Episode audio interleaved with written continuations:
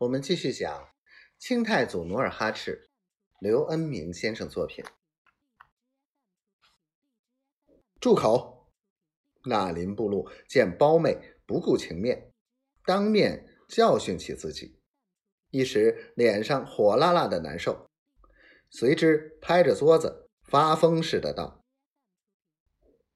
女人家不许过问家长之事，这是女真族的族规。”今天你为何如此放肆？我这也是为了叶赫、建州两家和好呀。孟姑十分委屈的表白。嫂嫂，半天不言语的舒尔哈赤想从中调解，就想出一个办法，说道：“你和家人们都退下吧。”我们在酒桌上是不会动拳头的。几个嗜酒的女阿哈及纳林布禄随侍的一个女仆都一起退出了客厅，随着孟姑到鼓楼下的一间放古玩的房子歇脚去了。孟姑走后，努尔哈赤就单刀直入的对纳林布禄说。老兄多年不到我处，见面本不该提往事。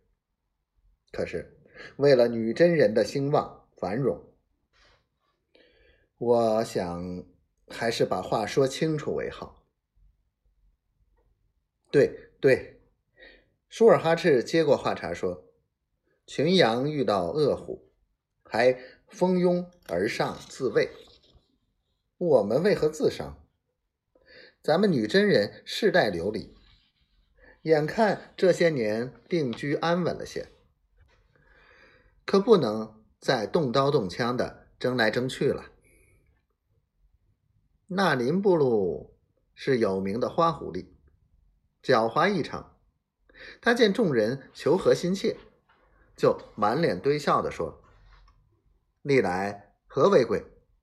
其实愚兄也没有跟。”赫图阿拉啊，费阿拉有仇杀的意思。不过写封信，开开玩笑，看两位老弟是否对我依然如故。这个玩笑可开的不小。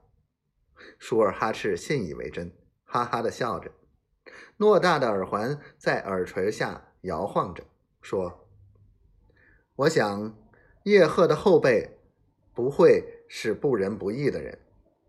说着，他举起酒盅，提议道：“为建州与叶赫永归于好，干！”